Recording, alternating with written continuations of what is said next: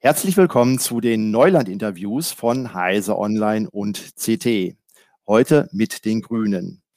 Wir sprechen, das sind Christina Bär von Heise Online und Hartmut Gieselmann von CT mit Konstantin von Notz. Er ist stellvertretender Fraktionsvorsitzender der Grünen im Bundestag. Guten Tag, Herr Notz. Guten Tag, ich grüße Sie. Heute haben wir den 24. August und dies ist eine Aufzeichnung, die eine Woche später ausgestrahlt wird. Dazu noch, weil momentan passiert ja tagesaktuell sehr viel. Und wir wollen heute aber über Digitalpolitik und das Programm der Grünen sprechen und ähm, haben da einige Fragen dazu. Was mir aufgefallen ist, von politischen Gegnern äh, werden die Grünen ja häufig als Verbotspartei dargestellt. Man darf nicht mehr frei auf der Autobahn fahren, keine Currywurst mehr essen und was sonst noch für Vorwürfe in den Raum gestellt werden. Als ich aber ihr Programm dann gelesen habe, ist mir aufgefallen, die wollen ja eigentlich gar nichts verbieten und das Klima eher verbessern dadurch, dass mehr Technik, mehr IT zum Einsatz kommt, dass Prozesse optimiert werden und es soll dann zu einem klimagerechten Wohlstand führen, wo wir uns eigentlich nicht in unserem Alltag einschränken müssen oder Verzicht üben müssen, sondern die Technik macht alles möglich. Aber ist das wirklich so? Also denken Sie, dass wir durch einen besseren Einsatz der Technik tatsächlich das Klima retten können und uns nicht einschränken müssen? Na, ich glaube, jede 0815-Formel, die nur das eine verspricht und das andere sozusagen sagt, nicht machen zu müssen, ähm, die ist zu kurz gesprungen, wenn wir jetzt das 1,5 Grad Ziel ernst nehmen und das ist eine der tragenden Säulen in unserem Bundestagswahlprogramm, ähm, dann müssen wir eben viele Dinge machen. Dann müssen wir ein Tempolimit auf Autobahnen einführen, aber wir müssen auch sehr stark auf Innovationen setzen. Wir müssen uns von bestimmten Techniken wie dem Verbrennen von fossilen Rohstoffen verabschieden, können das aber gar nicht tun, wenn wir nicht ähm, im digitalen Bereich ganz entscheidend vorankommen, wenn wir nicht unsere Stromversorgung anders organisieren. Und deswegen muss äh, beides zusammengehen. Und trotzdem hoffe ich, dass wir alle weiterhin Currywurst essen können. Ich hm. esse nämlich sehr gerne welche, weil es ein großes Thema dieser Tage. Es sollte möglichst nicht aus Quälfleisch sein, sondern äh, von glücklichen Tieren, äh, die ein gutes Leben geführt haben. Und das scheint mir auch ein gutes Ziel zu sein. Die Stichwörter, die da halt gerne genutzt werden, ist halt Degrowth, also eine Form von anderem Wachstum oder dass man eine Donut-Ökonomie anstrebt, also dass man planetare Grenzen akzeptiert und in diesen wirtschaftet. Und das sagen sie halt einfach nicht so ganz klar. Da wirken die Linken manchmal in ihrem Programm etwas ähm, forscher. Wenn das Ihre Einschätzung ist, äh, äh will ich sie Ihnen nicht nehmen.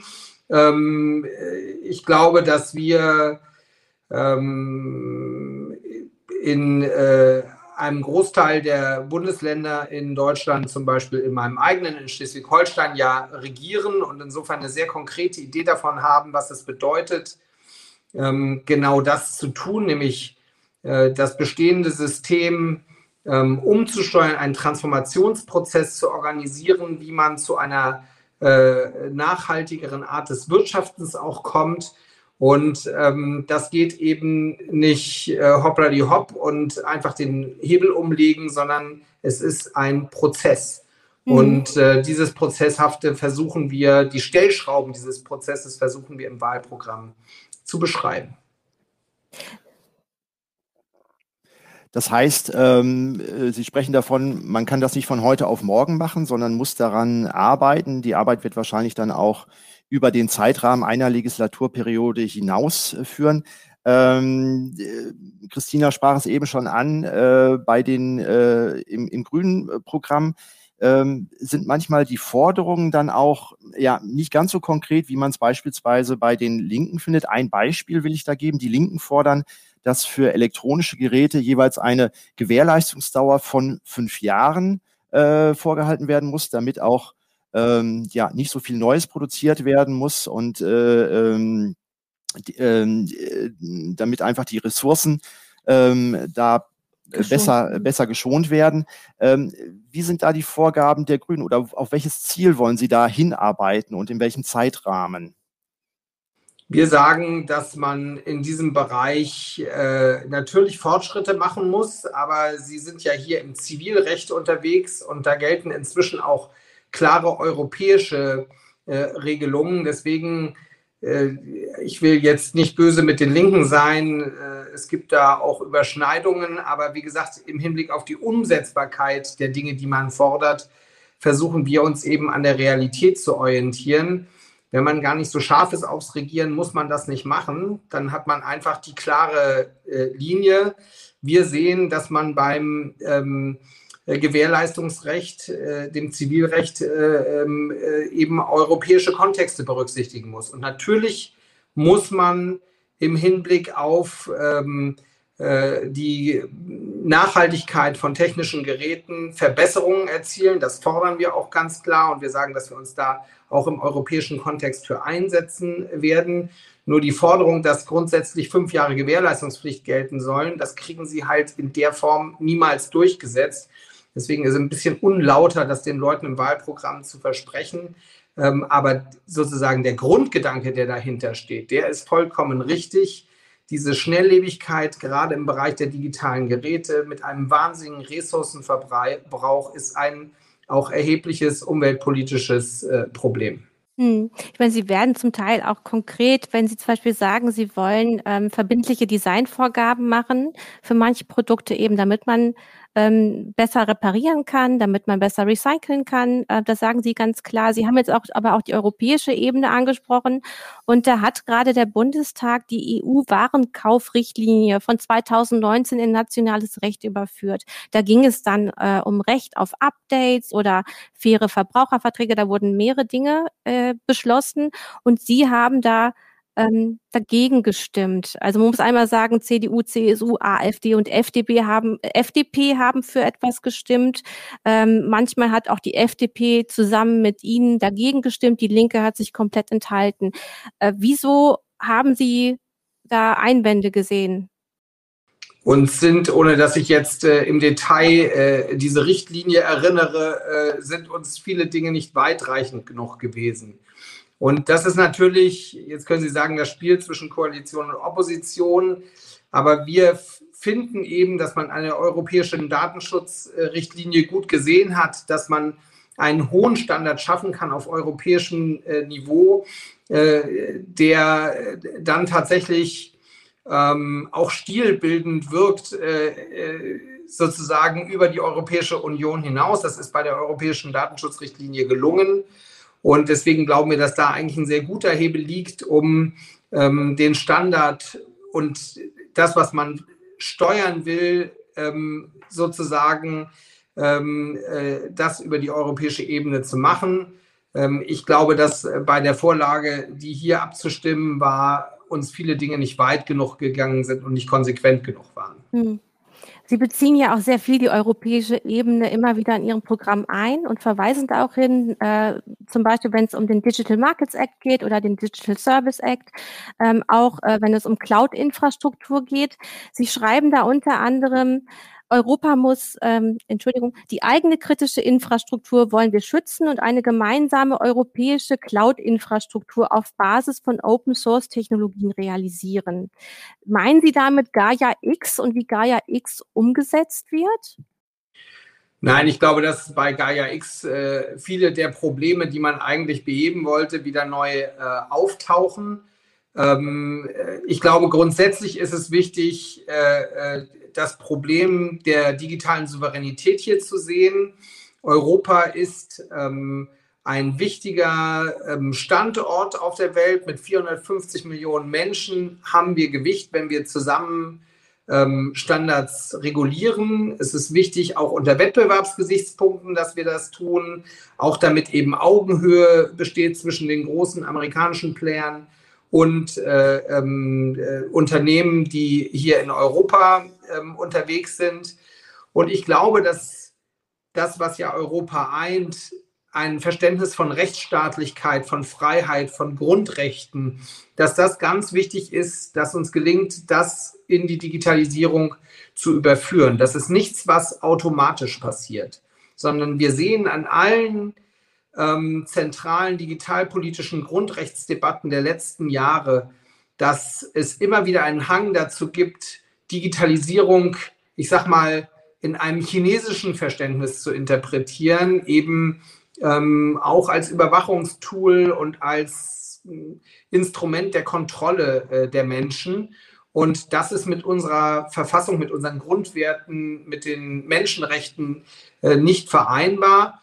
Und dieser Baustein, ähm, digitale Souveränität, die Frage der Standards für die Digitalisierung in Europa sind da ganz entscheidend, damit man eben am Ende nicht in diesem Transformationsprozess die Freiheitsrechte hinten rüberfallen lässt. Und deswegen nimmt das so einen großen ähm, Bereich auch ein. Und deswegen ist unsere Erzählung in diesem Bereich auch eher eine europäische, denn es macht im Grunde nur Sinn, die Dinge europäisch aufzusetzen, als jetzt national zu sehen. Das Internet ist ein globales Netzwerk und ähm, wenn man was erreichen will, dann muss man eben so viel Gewicht wie möglich auf die Waage bringen und das tut man nur im europäischen Kontext.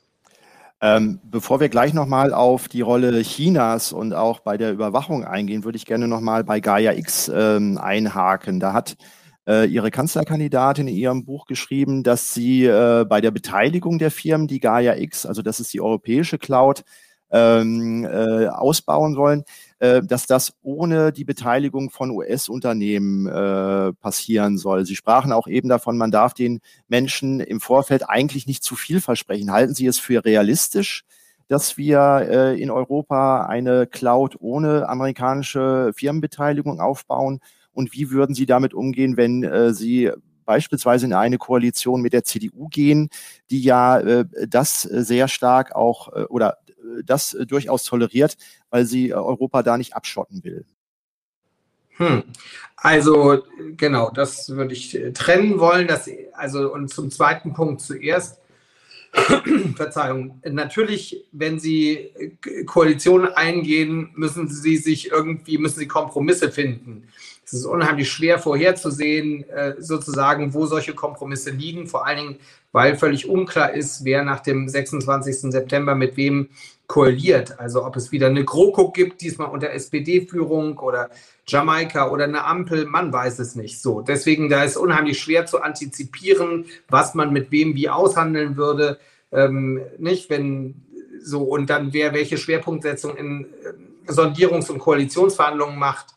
Das ist sehr schwer zu sagen, aber ich kann Ihnen sagen, was unsere Grunderzählung ist. Ich habe Gaia X immer so verstanden, dass man den Umstand, dass wir heutzutage zum Beispiel ähm, von den Kameras, die Polizeibeamte in Deutschland tragen, diese Daten ähm, nach Amerika pushen, dass alle da irgendwie ein Störgefühl haben. Und äh, diese ganze, das ganze Pushen von Daten aller großen amerikanischen äh, Anbieter in die USA ist eigentlich ziemlich offenkundig äh, äh, rechtswidrig. Ähm, man hat äh, äh, mit Safe Harbor und dem Privacy Shield so Scheinabkommen geschlossen, das erste ist Ihnen schon komplett um die Ohren geflogen. Beim zweiten ist völlig offenkundig, dass dieselbe Problematik Können besteht. Sie sich da was Neues vorstellen, um mal kurz einzuhaken? Können Sie sich da ein neues Abkommen vorstellen? Ja, es geht um die Einhaltung der Standards. Ja. Und mhm. da, wir brauchen kein neues Abkommen, wo wieder versprochen wird, was nicht gemacht wird, sondern es muss einfach ähm, der Standard. Äh, äh Oder Privacy by, by Design eben. Also wir gucken, dass wir bestimmte Dinge ausschließen, ja, meinetwegen ist das auch ein Baustein davon, aber es kann doch nicht sein, dass sozusagen hier die Menschen einen bestimmten Rechtsstandard äh, zugesichert bekommen und Anbieter aus den USA kümmern sich darum nicht und machen mit den Daten in den USA, was sie wollen. Und alle wissen, dass das vereinbarte Abkommen, auf dem die, das Pushen der Daten besteht, dass das nicht das Papier wert ist oder nicht die Festplatte wert ist, auf der es gespeichert ist. Das ist doch ein untragbarer Zustand. Und so war Gaia X zu verstehen. Und dass man jetzt im Prozess am Ende wieder dabei landet, eben ähm, nicht auf digitale Souveränität zu setzen, äh, das halte ich für einen schweren Fehler. Es sei denn, es sei denn, die Anbieter verpflichten sich, die Daten auch sozusagen nach Recht und Gesetz, wie das hier in Europa ist, äh, am besten hier zu speichern. Dann haben wir eine andere äh, Situation und dann kann man da sozusagen einen Kompromiss finden. Aber der Status quo, der seit Jahren so durchläuft, wo die Bundesregierung, das Bundesinnenministerium bei den Verhandlungen wirklich massiv versagt, das ist etwas, was man nicht mehr hinnehmen sollte, denn es geht ja nicht um die Daten von äh, Privatpersonen, aber es geht auch um Unternehmensdaten. Es geht bei Facebook um diese ganzen ähm, äh, äh, Seiten auch von Behörden und so weiter. Es ist ein untragbarer Zustand. Das heißt, Sie würden aber, wenn die US-Regierung zusagt, dass Geheimdienste nicht mehr auf die Server äh, ungefragt zugreifen und die Firmen auch zusagen, die Daten nur äh, innerhalb von Europa zu speichern, ähm, dann hätten sie gegen eine Beteiligung von Microsoft, Google und IBM am Gaia-Projekt nichts einzuwenden. Nein, das sage ich nicht. Es geht ja um viel mehr. Also es geht ja nicht nur um die Frage, ob Nachrichtendienste darauf zugreifen können. Ich kann immer nur sagen, Sicherheitsbehörden können auf Informationen und Daten zugreifen. Das muss halt einem rechtsstaatlichen Standard genügen. Ähm, und der ist eben sehr unterschiedlich und vor allen Dingen werden Menschen, die nicht amerikanische Staatsbürger sind, anders behandelt verfassungsrechtlich als äh, solche, die es nicht sind. Und ähm, schon daher ist das problematisch. Aber es geht auch darum, was man mit diesen Daten macht, an welche Dritten sie weiterverkauft werden, ähm, ob man Menschen scoret. Also es geht um die Frage des Standards, wissen Sie, der Datenschutz, der ja immer hier sozusagen irgendwie so geblämt wird, der schützt ja keine Daten, sondern er schützt die Menschenwürde, er schützt die Freiheitsrechte, er schützt die Privatsphäre. Und wenn wir nicht. Das ist uns, wenn ich da jetzt mal eingehe, also Ihr, hm. Ihr Punkt ist da eigentlich klar geworden, äh, wie genau. Sie sind. So. Genau, ich möchte, dann möchte ich nämlich mal ja. ein, äh, einhaken, ähm, weil was Sie auch in Ihrem Programm immer wieder betonen, ist, ähm, dass Daten äh, anders genutzt werden könnten in Deutschland, viel mehr genutzt werden könnten. Sie wollen sie richtig nutzbar machen. Und da ist ja die Frage, wie, wie wollen Sie diese Datennutzung denn äh, schützen, beziehungsweise die Datenerhebung? Also wie soll das alles ablaufen? Äh, sie können sich ja vorstellen, staatliche Datenbestände freizugeben. Sie möchten gerne Datentreuhandmodelle, um das mal zu zitieren. Und sie wollen eben datenschutzfreundliches Datenteilen. Was muss man sich darunter so als Bürgerinnen und Bürger vorstellen? Ja, es, erstmal liegen beim ganzen Bereich Open Data eben wahnsinnige Schätze äh, äh, in Behörden, äh, Daten, die ähm, äh, überhaupt nicht personenbezogen sind und äh, die da einfach äh, in den, ich spitze jetzt mal zu, Archiven vor sich hinharren und die man öffentlich zugänglich gemacht äh, zu den tollsten Dingen nutzen kann. Das fordern wir schon ganz lange, äh, dass man hier sozusagen sich besser aufstellen muss, moderner werden muss und diesen Schatz heben muss im Sinne äh, von Open Data und Open äh, Data Gesetzen. Äh, da gibt es viele sozusagen Punkte im Wahlprogramm, die darauf hinweisen. So, und äh, das Ganze geht einher mit einer Strategie für E-Government, sozusagen, wie überhaupt begegnet man äh, den Bürgerinnen und Bürgern. Da hat man jetzt in der Pandemie gesehen, Deutschland ist nicht gut aufgestellt. Das Faxgerät ist das Kommunikationsmittel deutscher Behörden. Ähm, das ist natürlich vollkommen wahnsinnig und äh, da muss man zwingend ähm, ran. Und ähm, äh, bei der Frage sozusagen der Nutzung von äh, generierten Daten ähm, in der Forschung sagen wir auf höchstem Datenschutz, auf höchsten Datensicherheitsstandards. Äh, wenn das erfüllt ist, wenn die Daten ähm, anonymisiert sind und zwar so, dass tatsächlich äh, sie auch nicht äh, äh, zurückführbar sind, ähm, dann kann man diese Daten für die Forschung nutzen und damit unserer Meinung nach auch äh, sehr viel Innovation äh, freisetzen. Ähm, das ist trotz aller Sonntagsrhetorik in den letzten acht Jahren nicht passiert. Mhm. Haben Sie, Entschuldigung, haben Sie denn gar keine Sorge äh, mit Aufkommen der Quantentechnologie, dass man nicht doch de-anonymisieren kann im großen Maßstab? Also ähm, sehen Sie da eine Gefahr?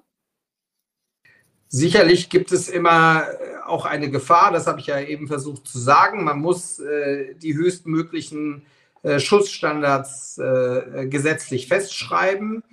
Äh, dass sie am Ende des Tages mit großem Aufwand sozusagen immer auch Humbug treiben können, ist das eine. Das ist dann im Zweifel auch äh, eben strafbar und gesetzeswidrig. Da müssen Sie vollkommen klar sein.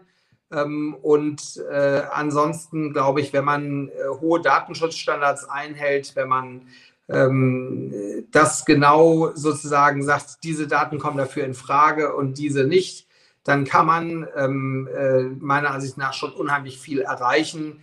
Und ähm, große Datenschätze, die da sind, heben, ohne dass man mit dem Schutz der Menschenwürde, der Privatsphäre, äh, des Patientinnengeheimnisses äh, in Konflikt gerät.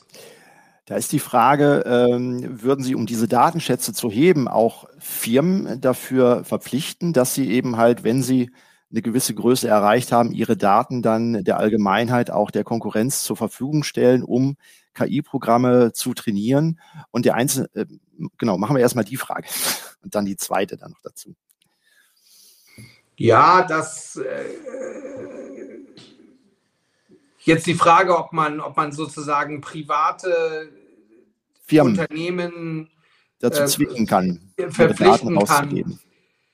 Ja, also auch da wieder unter der Gewährleistung aller erforderlichen Datenschutz- und Datensicherheitsgesichtspunkten ähm, kann man das diskutieren. Wir haben ja im Augenblick sehr scharfe Diskussionen ähm, gerade in den USA ähm, über die Frage der Datenmacht bei einigen Konzernen. Und ähm, es gibt da ja sehr ernstzunehmende Zerschlagungsdiskussionen auch.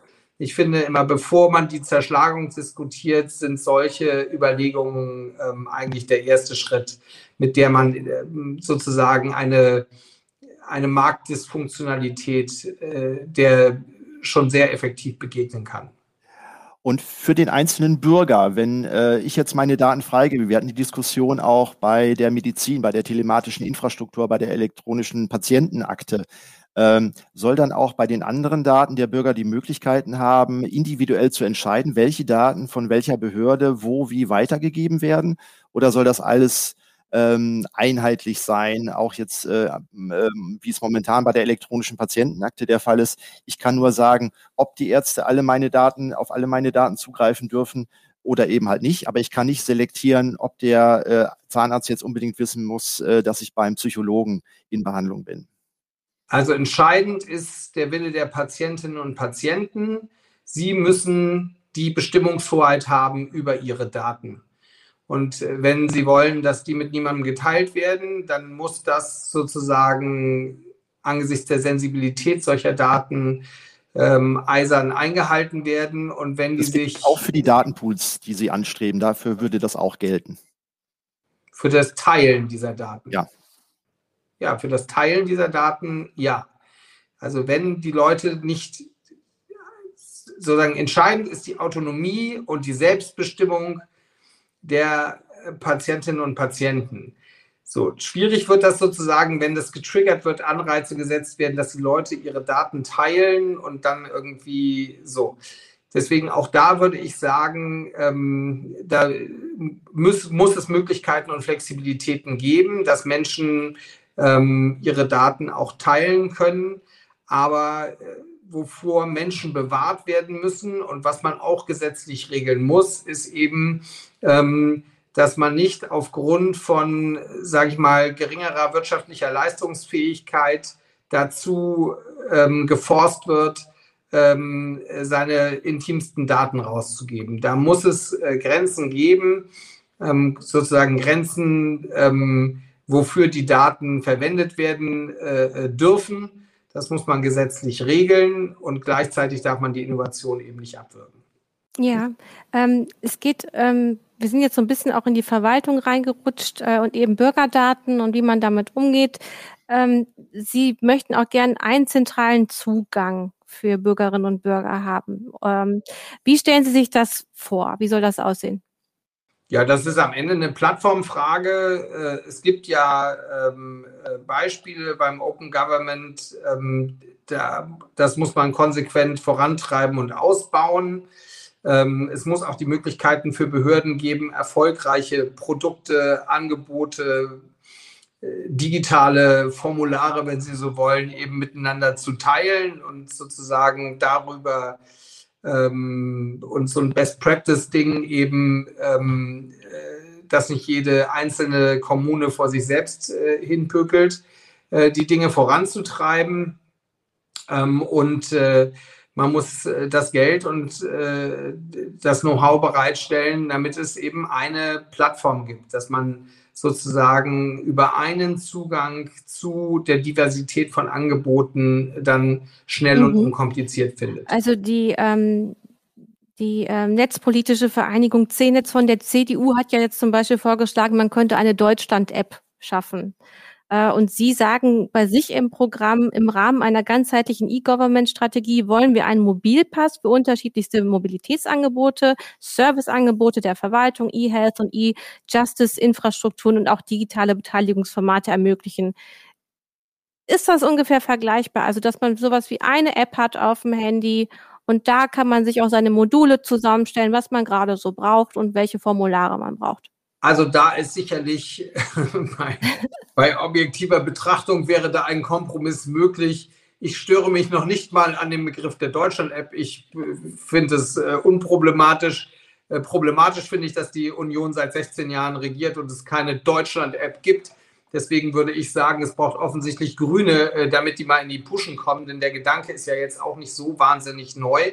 Und ähm, äh, da kommen wir eigentlich zu einem Problem. Ich weiß nicht, ob Sie darauf noch zusteuern wollen, aber es ist mir ein ganz wichtiges digitalpolitisches Anliegen. Es geht ja auch nicht nur um den Inhalt sozusagen, also die Frage, was man digital umsetzen will, sondern es geht auch darum, wie man es politisch macht. Und da muss man einfach sagen, die letzten Jahre sind verlorene Jahre gewesen. Man hat die Digitalpolitik äh, vollkommen diffus aufgestellt, unklare Zuständigkeiten und so weiter. Und deswegen ist man auch im Bereich des E-Government und mit so guten Ideen wie einem zentralen Zugang auf E-Government-Angebote nicht wesentlich vorangekommen, leider. Wenn ich da mal gleich einhaken darf, ähm, da hatte ich auch im, im Programm der Grünen, also damit das Ganze schneller läuft und flüssiger, müsste man ja eigentlich auch strukturell äh, was in Deutschland dann auch ändern. Ja. Und äh, ein Punkt ist ja auch, ähm, in der Bildung fängt ja vieles an, wo äh, die Schüler ausgebildet werden. Äh, und ein Vorschlag ist beispielsweise, dass das Fach Informatik ab der fünften Klasse als verpflichtend eingeführt wird.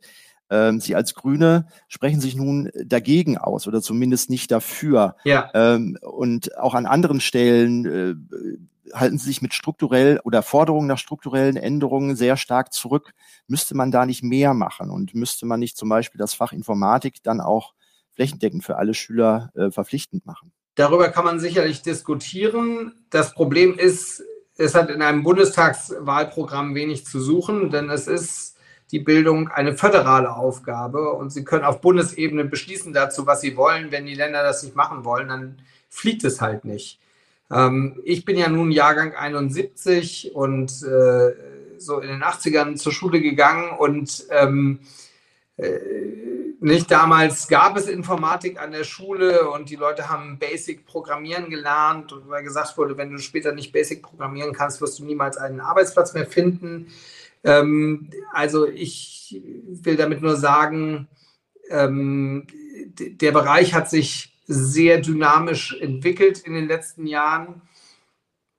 Trotzdem würde ich sagen, dass auch in der Schule die Information oder die Lernvermittlung im Bereich Digitalisierung eigentlich eine fachübergreifende sein muss. Also es reicht eigentlich nicht nur ein Fach Informatik anzubieten, sondern eigentlich ist das Digitale auch in der Schule fächerübergreifend ein Querschnittsangebot und Sie müssen eigentlich den gesamten Bereich der Schule und zwar formell und materiell mhm. digitalisieren. Also Sie müssen Darf die Infrastruktur an die Schule schaffen und Sie müssen die Inhalte anpassen. Mhm. Letzteres muss aber auf jeden Fall von den Ländern gemacht werden, denn das ist nach der Verfassung eine ihrer Zentralzuständigkeiten. Mhm. Äh, um dann nochmal genauer nachzuhaken, ähm, Sie sagen, Digitalität oder überhaupt das Digitale muss in der Schule stattfinden, muss erklärt werden. Nun sagt zum Beispiel die AfD, die ersten vier Schuljahre sollten vorwiegend digitalfreie Räume sein, da sie der Aneignung der grundlegenden Kulturtechniken Lesen, Rechnen und Schreiben dienen. Würden Sie da auch so eine klare Linie ziehen? Oder sagen, nein, Medienbildung, Digitalbildung gehört auch schon in die Grundschule? Ja, ich glaube, das ist das totale Wolkenkuckucksheim. Das können eigentlich nur Leute aufschreiben, die keine Kinder haben. Dass Kinder mit Digitalisierung äh, konfrontiert werden, ist einfach ein Fakt. Man kann das schön oder nicht schön finden. Ähm, aber das sozusagen unter einem Verbotslevel, also Kindern Digitalisierung verbieten äh, zu framen, halte ich für vollkommen lebensfremd. Natürlich müssen sie, verzeihen Sie, natürlich müssen sie Kindern und Jugendlichen auch vermitteln, sozusagen eine Kompetenz mit dem Digitalen umzugehen und mit dem Smartphone und so weiter. Das ist überhaupt keine Frage. Und ich finde auch, dass Kinder lesen, rechnen und schreiben lernen müssen. vor allen Dingen auch schreiben mit der Hand ist gut. Ja, das muss man können. Aber da so eine Entweder-Oder-Geschichte draus zu machen und so ein bisschen, sage ich mal, ähm, äh, die Fortschrittsfeindlichkeit äh, als kulturellen Aspekt dazu verfüttern. Das ist einfach lebensfremd und ähm, ich kann nur sagen, jeder, der Kinder hat, Familie lebt, der wird feststellen, dass die Kinder jeden Tag, selbst wenn sie selbst kein Gerät haben oder so, jeden Tag diesen Dingen ausgesetzt sind. Und deswegen muss man sie stark machen, kompetent machen, mhm. emanzipieren und dann ist ja, klar geworden. Ja, man muss auf jeden Fall sagen, ich meine, da steht halt vorwiegend digital freie Räume. Also ähm, ja, die wollen es wohl nicht kommen. Genau, das ist eben diese, äh, das müssen wir die AfD dann auch nochmal fragen. Ja, bitte. Die, die Frage steht fest, was Sie genau damit meinen. Ähm, was Sie in Ihrem Programm auch sagen, ist, Sie möchten zum Beispiel Game-Based Learning zulassen. Die FDP geht sehr weit und die möchten sogar Learning Analytics zulassen. Die Linke sagt, Learning Analytics geht überhaupt nicht in der Schule. Und Sie sagen aber Game-Based Learning. Ähm, vielleicht können Sie einmal erklären, was Sie damit meinen und mir auch die Frage beantworten, ist da nicht auch die Gefahr drin, dass man das analysieren kann, äh, was die Kinder da machen?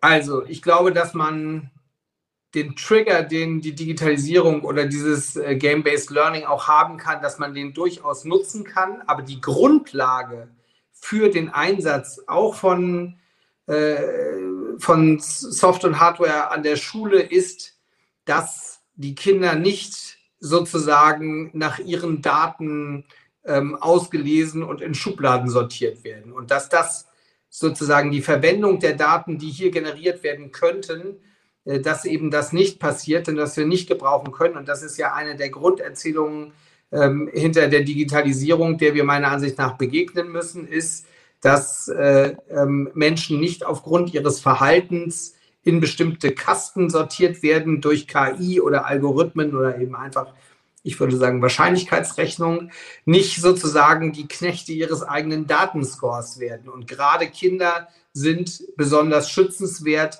und deswegen ist das die Grundspielregel, die ähm, an der Schule und in Bildungseinrichtungen gelten muss. Das heißt, da würden Sie einen klaren Regel äh, vorsetzen, wenn dann eine KI äh, das Notensystem noch weiter verfeinert und äh, dann äh, umfangreiche Statistiken über die äh, Fortschritte der Schüler dann aufstellt. Also das wäre mit Ihnen nicht zu machen. Und da, das wäre dann ja auch wieder, weil Bildung ist Sache der Länder. Wie wollen Sie da im Bund dann darauf einwirken, dass die Länder sowas dann nicht einführen?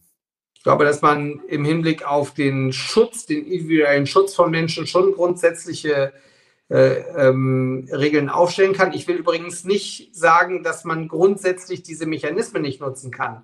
Ich will nur sagen, dass die Kommerzialisierung dieser Daten sozusagen von Kindern, dass man da einen harten Riegel vorschieben muss, weil sie eben nicht selbstbestimmt ihre Daten preisgeben und weil diese Gefahr, ähm, dass jemand bei einem Algorithmus aussortiert wird aufgrund einer Wahrscheinlichkeitsrechnung, unserem Freiheitsversprechen, unserem gesellschaftlichen Freiheitsversprechen massiv widerspricht. Dieses Against All Odds, dass jemand ganz toll in Mathe werden kann, obwohl er in der dritten bis vierten Klasse ganz schlecht in Mathe war und obwohl seine Eltern schlecht in Mathe waren und so, dass der trotzdem alles erreichen kann in Mathe, ich spitze zu, das ist eine der Grundversprechungen unserer freiheitlich-demokratischen ja. Gesellschaft und die darf man nicht durch äh, sowas kaputt machen. Thema Chancengleichheit. Ähm, andere Parteien versprechen, dass jeder Schüler ein digitales Endgerät, ein Laptop bekommen soll, dann äh, teilweise ab der fünften Klasse. Ähm, auf Nachfrage auch, wir hatten einen Fragebogen an die Parteien rausgeschickt. Ähm, äh, sind Sie als Grüne dann nicht so sehr von überzeugt, jedem Schüler äh, in äh, Deutschland ein digitales Endgerät kostenlos zur Verfügung stellen? Oder wie ist da Ihre Position? Ich glaube, grundsätzlich kann man da schon drüber reden, aber es gehört eben in ein Landtagswahlprogramm. Mhm. Nicht? Sie können, Obwohl Sie ja über den Digitalpakt einiges ja doch auch auf Bundesebene mittlerweile regeln können. Ja, würde man sich wünschen, ne? aber es ist eben wenig von diesem Digitalpakt unten angekommen, weil es genau dieses Defizit hat. Ja, der Bund hat unter großem Glanz und Gloria da äh, ein Paket hingestellt und die Mittel werden eben nicht abgerufen, weil es äh, kompliziert ist, ähm, äh, den Bildungsbereich von Bundesebene aus zu finanzieren. Und äh, deswegen kann ich nur sagen, ich, ich will gar nicht, ich bin gar nicht dagegen, dass äh, äh, jede Schülerin und jeder Schüler ein digitales Endgerät bekommt. Ich würde aber sagen, dass das eben etwas ist, was am Ende des Tages auf Länderebene entschieden werden äh, muss. Trotzdem völlig richtig. Also Sie sagen, das Geld muss so bleiben? Muss es so bleiben? Entschuldigung. Ja, Entschuldigung. Sie sagen ja, dass, dass das auf Länder, äh, Ebene entschieden werden muss, sagen Sie ja. Das ist ja der Ist-Zustand. Würden Sie das so beibehalten wollen oder wollten, würden Sie ja, Kompetenzen doch woanders hinziehen? Sonst müssen Sie die Verfassung ändern. Wenn Sie mhm. das anders machen wollen, müssen Sie die Verfassung ändern. Das ist originäre Länderkompetenz, das zu entscheiden. Aber was ich, das wollte ich gerade sagen, mhm. hinter dem Komma, was ich jedenfalls machen würde, ist äh, diese Töpfe, die es gibt, niedrigschwellig und mit wenigen Voraussetzungen so gestalten, dass diese Gelder tatsächlich auch abgerufen werden. Aber ich sage es nochmal, entscheiden tut darüber ein Land, das ist einfach okay. Teil unserer föderalen Struktur. Und Sie wollen, solange Sie keine Zweidrittelmehrheit haben, auch nicht an der Bund-Länder-Kompetenz daran rütteln, dass das verändert wird. Das haben Sie soweit klar gemacht. Sie ich würde jetzt gerne, wir waren sehr lange bei der Mehrheit im im Bundestag und im Bundesrat. Bundesrat genau. genau. Ich würde gerne, wir waren jetzt sehr lange bei der Bildung, ich würde wieder gerne zurückkommen auf ein Thema, was wir eben schon kurz angeschnitten hatten oder Sie hatten es in einer Frage angekommen, beim ähm, Ausbau der Netze beziehungsweise auch der Mobilfunknetze bei 5G. Da äh, sagt äh, die ähm, Grüne, Sie sagen in Ihrem Parteiprogramm, eine Beteiligung von nicht vertrauenswürdigen Unternehmen, insbesondere aus autoritären Staaten, an kritischer Infrastruktur lehnen wir ab. Und im Gespräch ist ja beim Ausbau von 5G, soll Technik von Huawei eingesetzt werden oder nicht. Ähm, da nochmal die Frage, Ihre Position ist, Sie würden also beim 5G-Ausbau keine Technik von Huawei einsetzen wollen. Ja. Also es Warum? geht ja im Kern um digitale Souveränität und ähm, ich habe es eben schon mal äh, gesagt, ich glaube grundsätzlich geht es in der Digitalisierung in dieser Transformation, die unsere Gesellschaft derzeit mitmacht, um sehr grundsätzliche Fragen. In was für einer Gesellschaft wollen wir leben? Wer wollen wir sein? Und wir sind in Europa und in Deutschland eben unserem Rechtsstaat, unseren Grundrechten, unseren Freiheitsrechten äh, verpflichtet. Aber könnte, könnte da nicht das BSI einfach dann die Komponenten überprüfen? Und wir hatten ja auch den, den NSA-Fall, also von USA, wissen wir, dass sie uns überwachen, dass sie das Handy der Kanzlerin überwacht werden, wo äh, Angela Merkel auch gesagt hat, unter Freunden macht man das nicht. Und könnte man da nicht einfach sagen, wir haben eine Prüfstelle, die äh, solche Geräte zertifiziert und dann wer durchkommt, der wird eingesetzt und wer nicht durchkommt, den lassen wir eben halt außen vor. Da sprechen Sie ein abendfüllendes Thema an, Auf weil, weil, ja, weil das war natürlich genau das Problem. Das BSI hat sich ja äh, X-Keyscore und diese ganzen Sachen angeguckt aus den USA und hat eben nur Schlüssigkeitsprüfungen machen äh, können. Wenn Sie am Ende des Tages wissen wollen, was ein Mikrochip macht, müssen Sie unter dem Elektronenmikroskop abschleifen und dann da drauf gucken. Und das ist bei einem so komplizierten, vielschichtigen System wie einem 5G-Netz, ist, ist diese Art der Kontrolle eben am Ende des Tages nicht zu leisten. Deswegen auf jeden Fall, Sie müssen immer kontrollieren und Sie müssen immer stichprobenmäßig sozusagen gucken, was die Technik macht, gar keine Frage. Aber am Ende geht es auch um Vertrauen. Und selbst wenn die Technik gut läuft, ja, also ich spitze jetzt mal ein bisschen zu, wenn Sie das Land XY, von dem Sie abhängig sind, in der bei, bei den Updates der Software und so weiter, wenn Sie da irgendwelche Menschenrechtsverletzungen kritisieren oder ist da zu irgendwelchen nicht, die greifen irgendein Land an und dann sagen Sie, ah, irgendwie muss man da äh, äh, zumindest mit Subvention, äh, mit, mit, mit äh, ähm, bestimmten diplomatischen Mitteln gegen vorgehen und so. Und dann sagen die, ja gut, dann machen wir halt kein, kein Software-Update eurer, eurer 5G-Netze, dann sind sie nicht mehr frei. Das ist im Grunde das analoge Problem äh, von Nord Stream 2 aufs Digitale übertragen. Und deswegen reden wir von digitaler Souveränität. Das ist wichtig und das heißt, dass man ähm, eben vollkommen klarstellt, dass die Komponenten, die verbaut werden, auch von solchen Leuten verbaut werden, die einem im Zweifel nicht einfach den Ausknopf. Äh, das würde dann aber in letzter Konsequenz bedeuten, ähm, dass wir nur europäische Firmen dafür einsetzen, weil in den USA momentan haben wir jetzt eine äh, Regierung von Demokraten, aber ähm, äh, es könnte ja in vier Jahren dann auch wieder, oder in drei Jahren, was sind's, äh, äh, könnte ja auch wieder America First in den USA auf dem Programm stehen. Also äh, da weiß man, müsste man sich darauf verlassen, dass es da auch stabil ist. Und wie gesagt, wir hatten den NSA-Spionagefall. Ähm, ja. Wäre das nicht die, die Konsequenz, dass wir es dann nur mit europäischer Technik ausbauen und gar keine ausländische Technik einsetzen? Wenn Sie das jetzt zum zweiten Mal sagen, muss ich es nochmal sagen.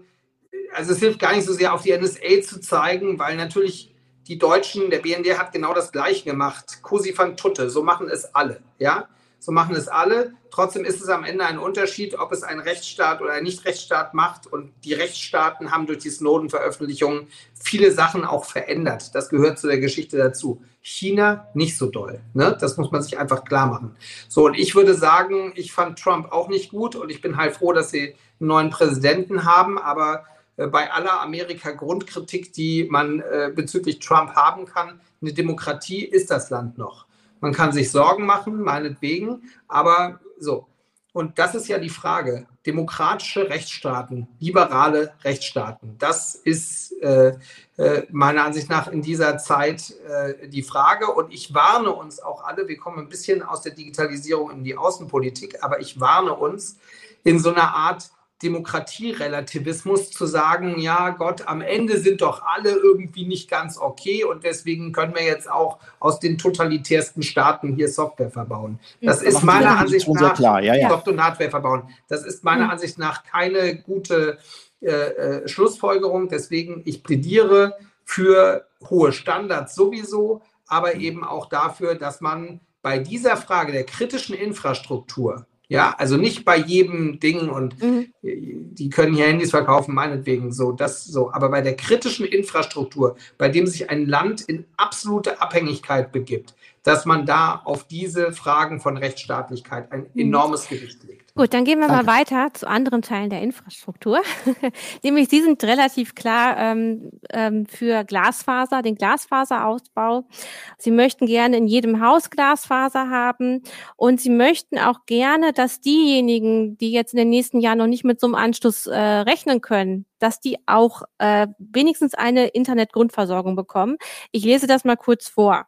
Um den Menschen auch kurzfristig schnellere Internetzugänge zu ermöglichen, wollen wir einen Rechtsanspruch auf schnelle Internetgrundversorgung so ausgestalten, dass er unbürokratisch und leicht durchsetzbar wird, mit Mindestbandbreiten, die sich an den Nutzungsgewohnheiten der Menschen orientieren. Was ist denn die Mindestbandbreite für Sie? Was muss es geben? Ja, die sich an den Nutzungsgewohnheiten der Menschen orientiert. Also es kommt so ein bisschen darauf an, wie viele Menschen auch wo sind. Aber am Ende des Tages sagen wir, Breitbandversorgung ist Daseinsvorsorge. Und wir haben ja bei anderen Infrastrukturfragen, sage ich mal aus der analogen Zeit, auch nicht gefragt, ob sich das rechnet. Ja, also ich wohne ja in Schleswig-Holstein, hier gibt es die Halligen. Ja, einen Brief nach Hallig-Hoge zu transportieren, das ist teurer, als ihn sozusagen von Frankfurt nach Köln zu transportieren. Da muss am Ende ein Postbote mit dem Ruderboot rausfahren oder durchs Watt stapfen. So, trotzdem kostet es gleich viel. Oder wir haben die. Also gleichwertige Lebensverhältnisse wollen das Sie. Das ist ein Versprechen Stelle. unserer Verfassung und auch das spielt da rein bei der Daseinsvorsorge. Und deswegen sagen wir, es kann nicht sein, dass bestimmt Ups. Ups, da war Herr von Notz weg und jetzt warten wir einen kleinen Moment. Hallo Herr von Notz, hören Sie uns noch gut? ja, ich höre Sie noch gut. Es kann nicht sein, dass äh, Bereiche ähm, äh, in Deutschland abgeschnitten sind, weil sich für einen großen Telekommunikationsanbieter es nicht so richtig lohnt, auf die nächsten fünf Jahre da Breitband äh, oder Glasfaser zu verlegen. Das ist inakzeptabel und das muss man bei den Ausschreibungen besser berücksichtigen. Und zweiter Punkt, die Betreiber dieser Infrastruktur müssen verpflichtet sein, das zu liefern, was sie versprochen haben. Das ist häufig auch nicht der Fall. Die sagen bestimmte Bandbreiten zu und dann hängen sie immer mehr Leute da dran und dann kriegt man immer schlechtere Bandbreite. Das muss schadensersatzpflichtig werden. Nur so können sie gewährleisten, dass Unternehmen auch das einhalten, was sie versprechen. Hm. Also bei Ihnen soll perspektivisch auch das Kabel abgelöst werden, habe ich das so ein bisschen rausgehört, weil da sitzen ja meistens mehrere ähm, Verbraucher mit dran und dann sinkt die Leistung und Kupferkabel können auch irgendwann raus oder eben die Glasfaser daneben. Ist das, habe ich das Also wir verstanden? wollen weg vom Kupferkabel, ja, das ist richtig. Und äh, äh, das Aufporschen der Kupferkabelnetze, dass man das der Telekom ähm, äh, ermöglicht hat, äh, das Vectoring, das ist sicherlich eines der großen Probleme, warum kein Anreiz dazu bestand, hier relevante Investitionen zu tätigen, sondern eben diese veralteten Netze weiter zu pimpen, weil man damit genug Geld verdient hat. Das war ja. eine der strategischen Fehlentscheidungen, die die Große Koalition in dem Bereich gemacht hat. Noch eine kurze Nachfrage. Wollen Sie tatsächlich dann Glasfaser wirklich zu jedem Haus verlegen? Ja. Ähm, oder aus wirtschaftlichen Gründen vielleicht auch manchmal sagen, Nein. ihr kriegt eher einen Gutschein für Starlink? Fiber to the Bauernhof. Okay, gut. Okay.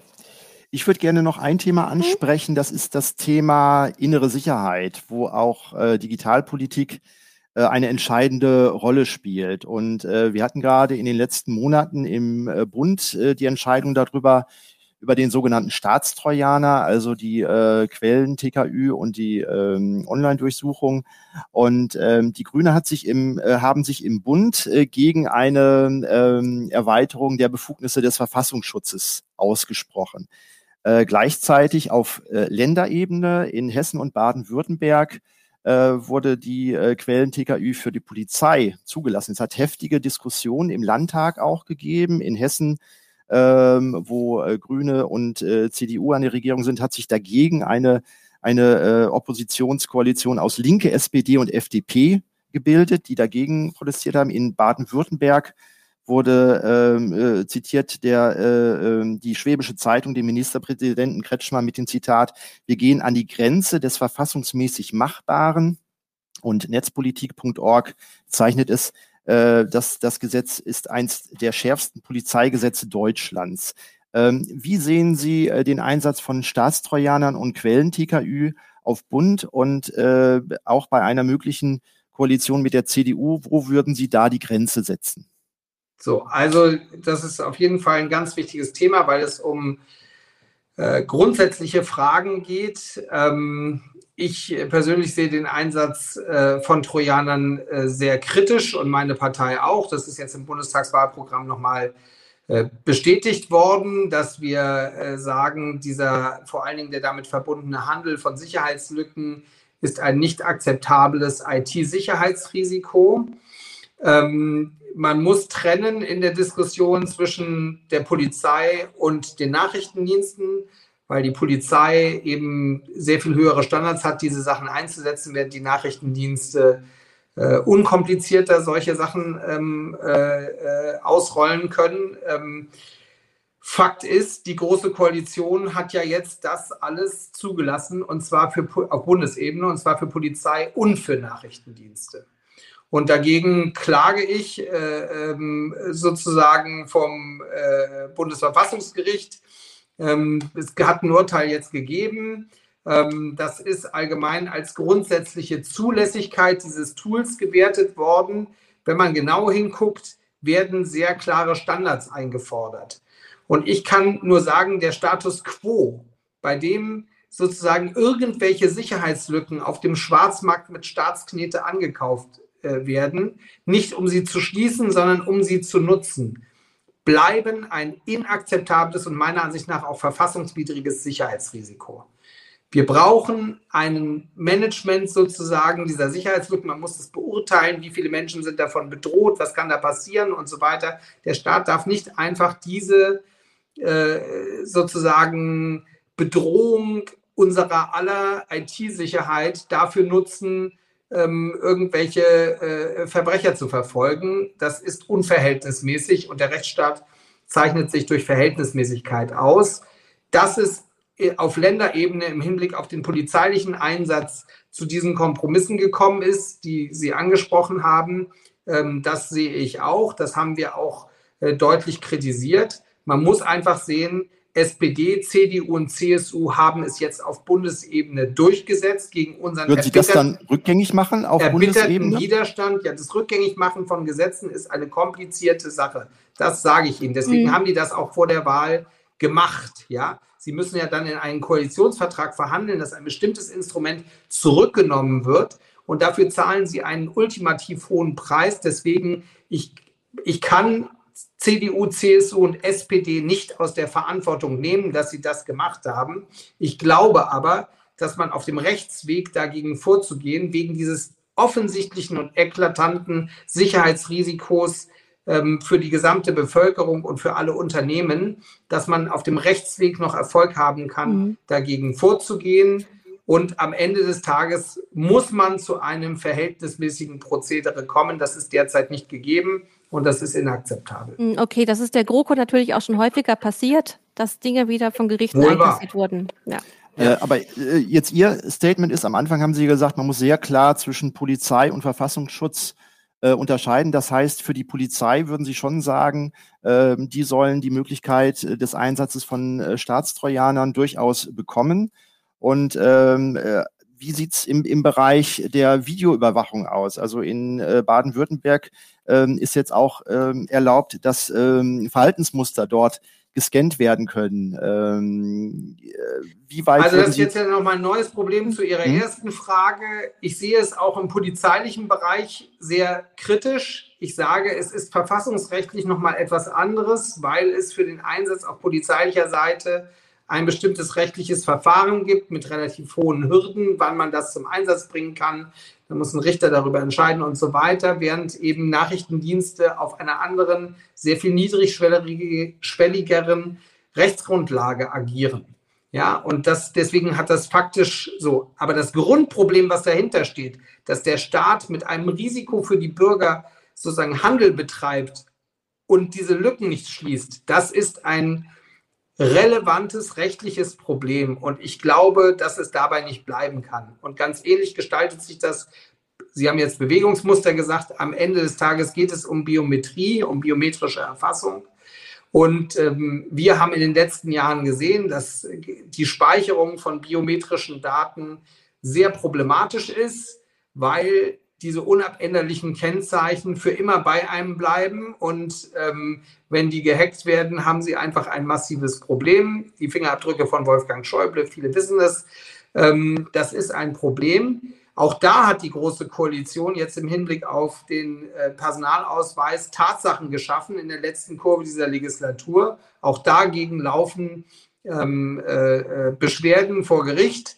Und ich kann nur sagen, im Bereich der Biometrie, wenn man nicht in totalitären Digitallogiken landen will, muss man hier die Biometrie rausnehmen, weil es sonst keine Anonymität, keine Privatsphäre mehr im öffentlichen Raum gibt. Ich glaube, es ist eine so relevante, fundamentale Frage, ähm, dass das am Ende vor Gerichten geklärt wird und ich sehr dafür hoffe, dafür streite und auch dafür klage, das äh, hier im Sinne von Freiheit. Äh, ich muss einmal einhaken. Wir haben jetzt nicht mehr ganz so viel Zeit. Jetzt kommt noch mal eine Frage von meinem Kollegen.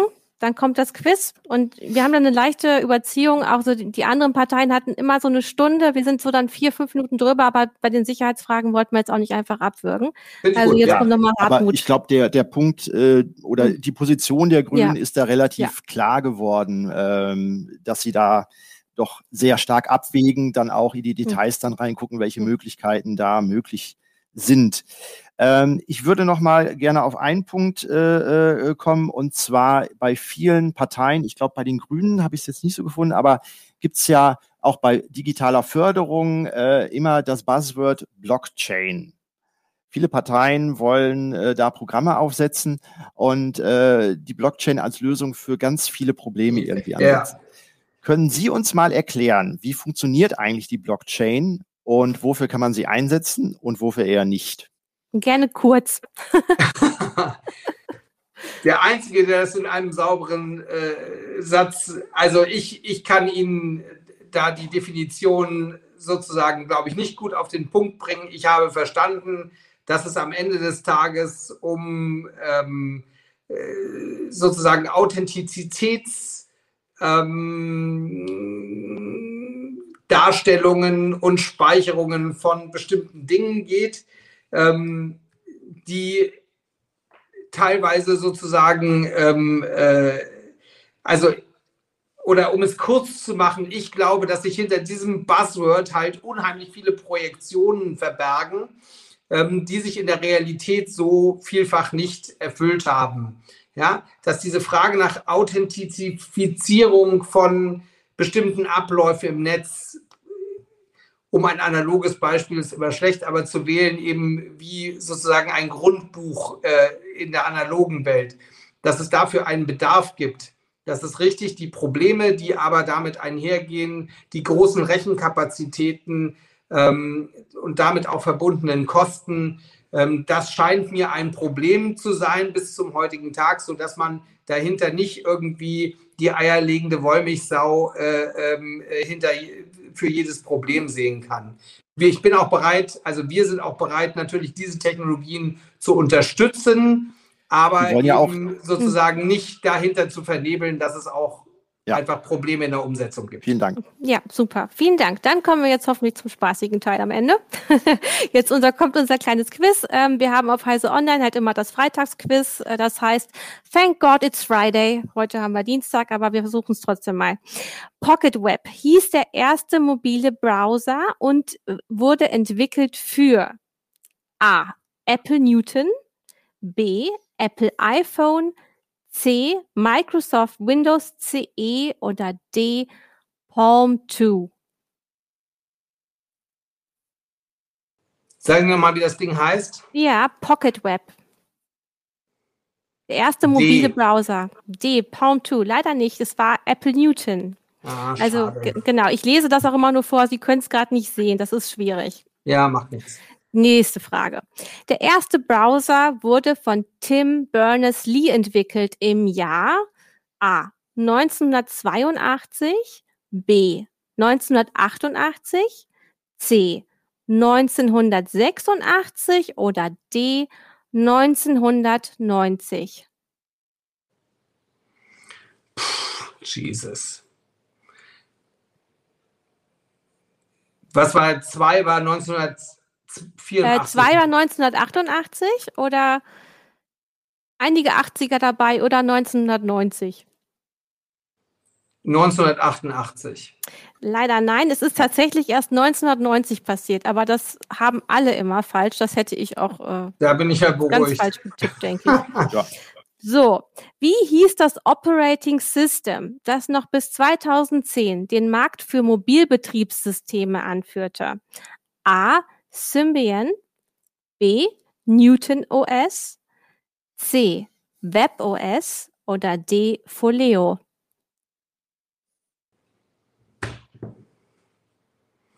C. WebOS ist es leider nicht, es ist Symbian. A. Gut. So, jetzt kommt was, was vielleicht einfacher ist. Google Street View hat in Deutschland welche Besonderheit? A. Es sind insgesamt nur zwölf Großstädte erfasst. B. Es ist das mindestens zehn Jahre alte Bildmaterial. Oder C. Es ist ein besonderes Dateiformat. Oder D. Es ist das spezielle Bildformat nach DIN.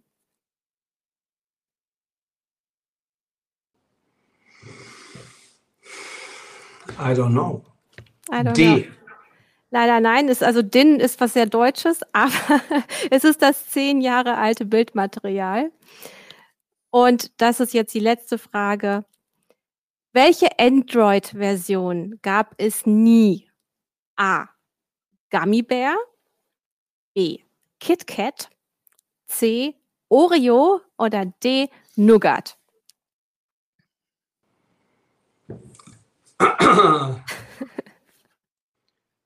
Gummibär. Ja, richtig. Sehr gut. Immerhin. der Erste, der das richtig hatte. Immerhin. Super. Na gut. Okay, Okay. ich äh, muss, glaube ich, nochmal lernen für diese Prüfung. Nein, Aber das, alles das gut. war wirklich nur spaßig gemeint. sehr gut. Gut. Ja, vielen Dank, äh, Herr von Notz, dass Sie sich die Zeit genommen haben und ähm, ja, alles Gute für die Wahl. Danke Ihnen herzlich auch für die sicherlich damit verbundene intensive Vorbereitung mit dem Wahlprogramm. Das ist äh, super, dass Sie das gemacht haben. Danke für das nette Gespräch. Okay. Vielen Ja, Dank. Tschüss. Machen Sie es gut. Ciao. Ciao.